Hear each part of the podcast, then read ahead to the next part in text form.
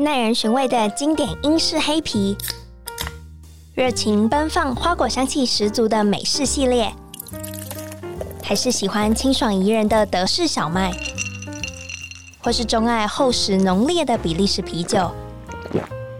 欢迎收听深饮啤酒，陪你探索来自世界的精酿啤酒，让我们一起从微醺中学习吧！Cheers！大家好，欢迎收听声饮啤酒，我是节目主持人 Claire。今天为什么只有我一个人呢？今天没有访谈，所以大家可能要尽情聆听我的声音，是不是也不错呢？这一年来，其实常常有酒友会私讯我有关于啤酒书籍的资讯，可能是单纯的有兴趣，可能是想准备 BJCP、Cicerone 等啤酒考试。我就想说，或许我可以将这些文字资讯以说的方式提供给摄影酒友们。这边我挑选了三本制霸精酿啤酒的书籍，推荐给想精进啤酒知识的你们。每本书我也摘要三个亮点，让大家可以更好的切入，选择适合自己的那一本。因为我个人是偏好实体书啦，所以今天的内容仅限于纸本书哟。而且，因为我个人的买书习惯就是诚品实体书店啊，跟博客来。当然，我现在分身乏术，无法跑各家成品帮大家确认库存。但这边也提供，目前录音的时间是八月十六，博客来网络书店以下介绍的啤酒书籍都还有库存哦，是不是超贴心的？在进入正题之前，这边想帮大家介绍一下。通常一本啤酒书一定会介绍到四大元素，也就是水、麦芽、啤酒花、酵母，以及啤酒的酿造过程。接着就是各自发展了。你其实也可以从标题略知一二啦。像是首先，当然是要推荐自己共同编撰的书啦。Cheers，职人严选精酿啤酒，一起爱上酒餐搭吧。两百四十支经典啤酒专业点评，以及 ABV 餐酒馆四十道异国料理美味上桌。就这本书是由 ABV Bar and Kitchen 的团队大家共同努力编辑而成的。这本书我真的可以讲很久，毕竟我付出了很多血泪，从正式开始编辑到出版。大约一年的时间，当然，如果有上过 ABV 官网的大家，一定晓得，早在我加入 ABV 成为行销之前，我老板 Gamilo 就花了很大量的时间建立啤酒知识内容，其中也包含啤酒类型的介绍。所以喽，若要追溯这本书的起点，我想那可能是四五年的积累。我单单就是个坐等收成的农妇。好啦，关于 Cheers 职人严选精酿啤酒，一起爱上酒餐搭这本书的三大亮点。第一个，我觉得它有十七款不同的啤酒杯型介绍。大家不是常常很好奇，啤酒杯这么多元，我什么时候该用什么杯子呢？这本书不仅仅有多达十七种杯型介绍，还附有超可爱的 icon 图。这边不啰嗦，直接列举两款比较少被提及的杯款做介绍。一个是不缺角的 Nonic 杯，Nonic 杯。最大的特色在于环状突出的设计，十分方便拿在手上，防止脱落啊而摔出缺角，也可以让杯子堆叠时更加稳固，杯子之间也不会因此卡住，所以常常会用在英式的艾尔啊社交型啤酒。另一个我想介绍的是啤酒靴杯 Beer Foot。然后他其实有说，他在普鲁士帝国时期，一位将军与他的士兵打赌，如果赢了接下来这场战争，他就会用靴子装酒喝下去。另一个更常见的说法是，啤酒靴杯是为了纪念二十世纪德国战争时期的士兵会以靴饮酒。有人说，行军之际没有容器时，士兵会以靴代杯盛装啤酒。也有一说是靴子在德国被视为幸运的象征，士兵们认为打仗前喝靴子里的酒可以带来好运。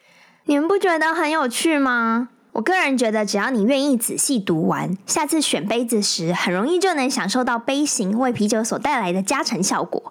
但我建议啤酒杯这么多元，还是可以挑几个你平常常喝的啤酒类型作为选择。第二个亮点就是酒餐搭的品饮美学。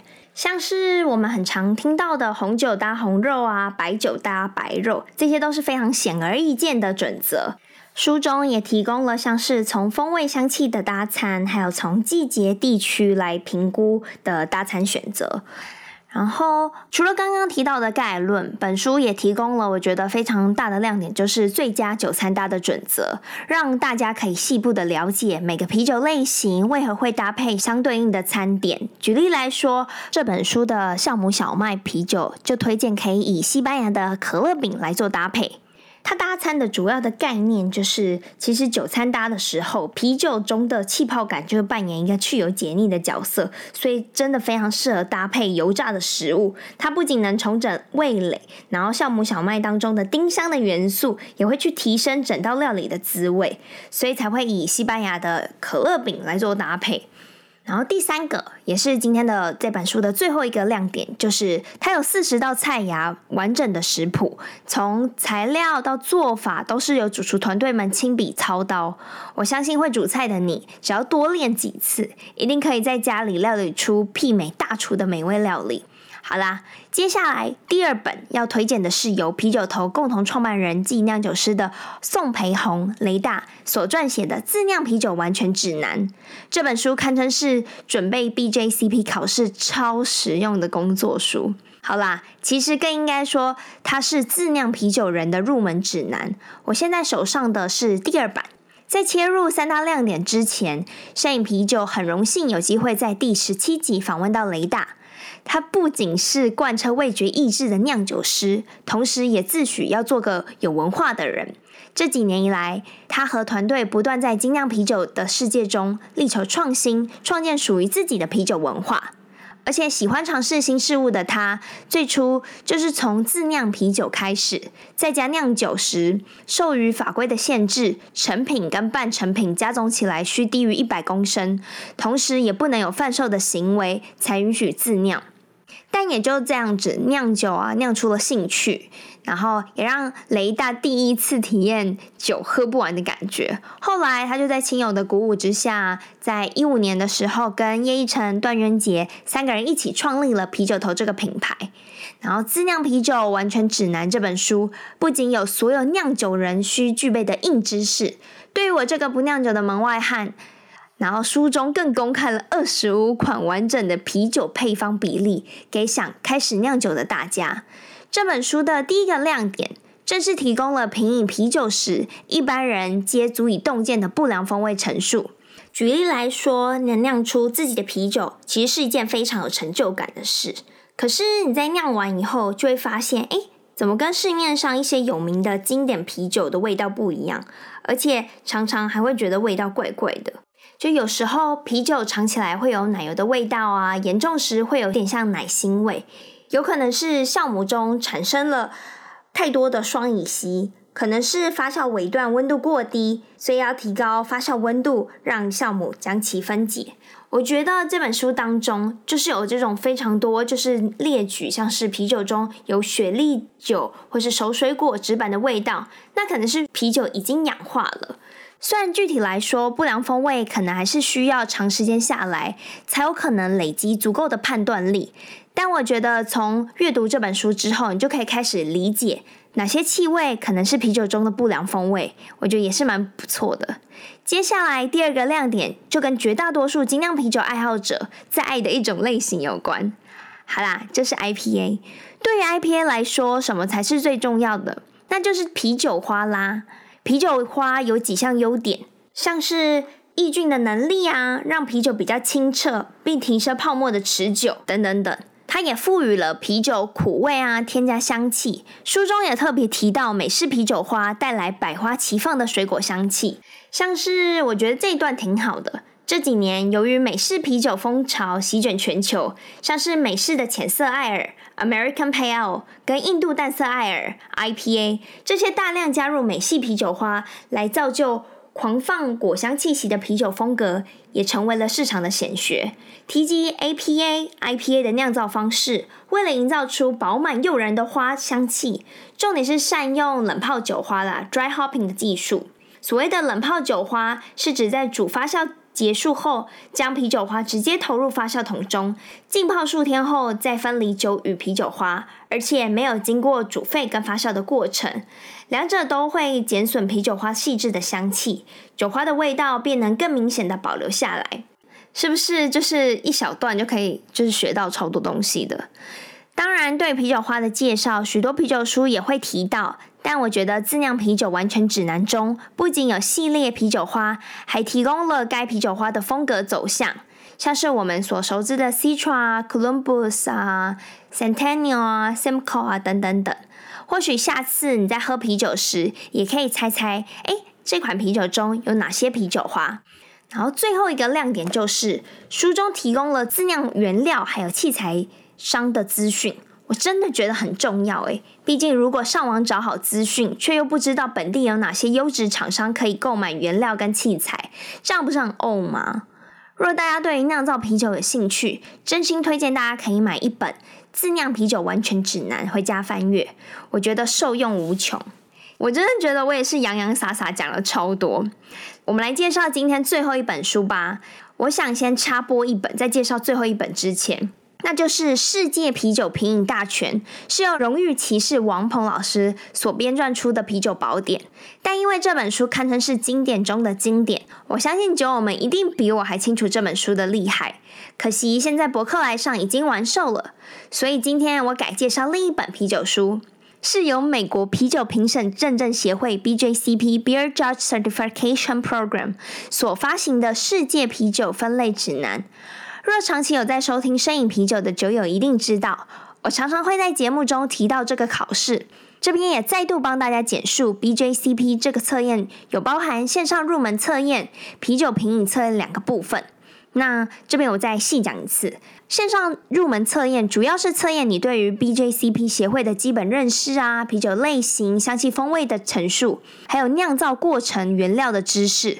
通过线上入门测验，并不代表你获取 BJCP 的认证，而是得以参与下一阶段啤酒品饮测验。然后第二个阶段，啤酒品饮测验，你可以选择全世界各地你喜欢的考试地点，不觉得超酷的吗？考试当天会由 BJCP 主办单位提供六款啤酒品项作为测验的叙述，评比各项酒款的类型啊、特色、香气、风味，通过后就可以获得啤酒评审认证资格。然后第三个，当然还有纸本测验。借由写作测验通过后，就可以获得更高阶的啤酒认证资格。对了对了，大家不知道大家还有没有记得，节目开始前我有提到今天只介绍纸本书，但现在哪里可以买到这本世界啤酒分类指南呢？博客来上没有啦，诚品、网络书店、实体书店其实也没有。你其实可以直接上 BJCB 的官网上，可以免费下载哟。世界啤酒分类指南中有特别，就是名列三十四项的啤酒大类。举例来说，Belgian Ale 中就分为 Wheat Beer 白啤酒、比利时淡艾尔以及 Beer de Gar（ 比利时风格窖藏啤酒等。对于想了解各类型细部知识，非常受用。从整体印象、香气、外观、味道，再到口感，都巨细靡遗的详实记载。其中我特别喜欢的部分，就是针对每一个单一类型，它都会有注释去补充该类型与其他相似类型的差异。举例来说，Irish Stout 爱尔兰斯陶特，爱尔兰都会有不同地区的地区差异，这和英式苦啤的变化性其实蛮相似的。像是都柏林的 Stout 类型会有少量的烘烤谷物，所以它会更苦、更 dry。然后像 Cork 的 Stout 就是比较甜，更苦韵会比较少一些，而且还会有一点巧克力跟特殊麦芽的味道。除此之外，它也会提及该类型的历史渊源，像是 Guinness 是十九世纪第一家使用深色麦芽来做 Stout 跟 Porter 的酒厂，而且二战后 Guinness 还使用了烤大麦。这个时候，伦敦的就是 Brewer，他们其实是用棕色麦芽为主的。二战后，Guinness 还使用了烤大麦，可是这个时候在伦敦的 Brewer，他们其实是用棕色的麦芽在酿酒的。然后最后一个特点就是常见酒款，像是啊、呃、爱尔兰斯陶特刚刚提到的 Guinness，就 Guinness Draught 外，还有 Hoppen Boston Irish Stout，然后还有 Murphy's Irish Stout 跟 O'Hara Irish Stout，这些都是我之前在爱尔兰喝过的酒款。我觉得它可以加深你对这个类型非常有记忆点，然后也非常有帮助，所以我也很庆幸，其实，在台湾可以喝到大多数的啤酒款式。不管是经典类型啊，或是创意的啤酒风格类型。好啦，以上就是我对于如何制霸啤酒知识的一点浅见，希望对于想要了解啤酒知识的酒友们能有所帮助。然后今天也是我第一次尝试，你知道，一直跟自己讲话。我就是花了很多的时间整理书籍的一些资讯啊、特点啊，以及我觉得对于酒友们能有什么帮助的部分。虽然可能讲起来没有那么像以前那么顺畅，或是听起来可能很生硬，可是我就希望我可以多用心，花一点时间，然后让大家在节目中能有所收获。然后真的是非常谢谢大家一路以来的支持。那当然，今天这集大家都知道，也是由 ABV Bar and Kitchen 赞助播出。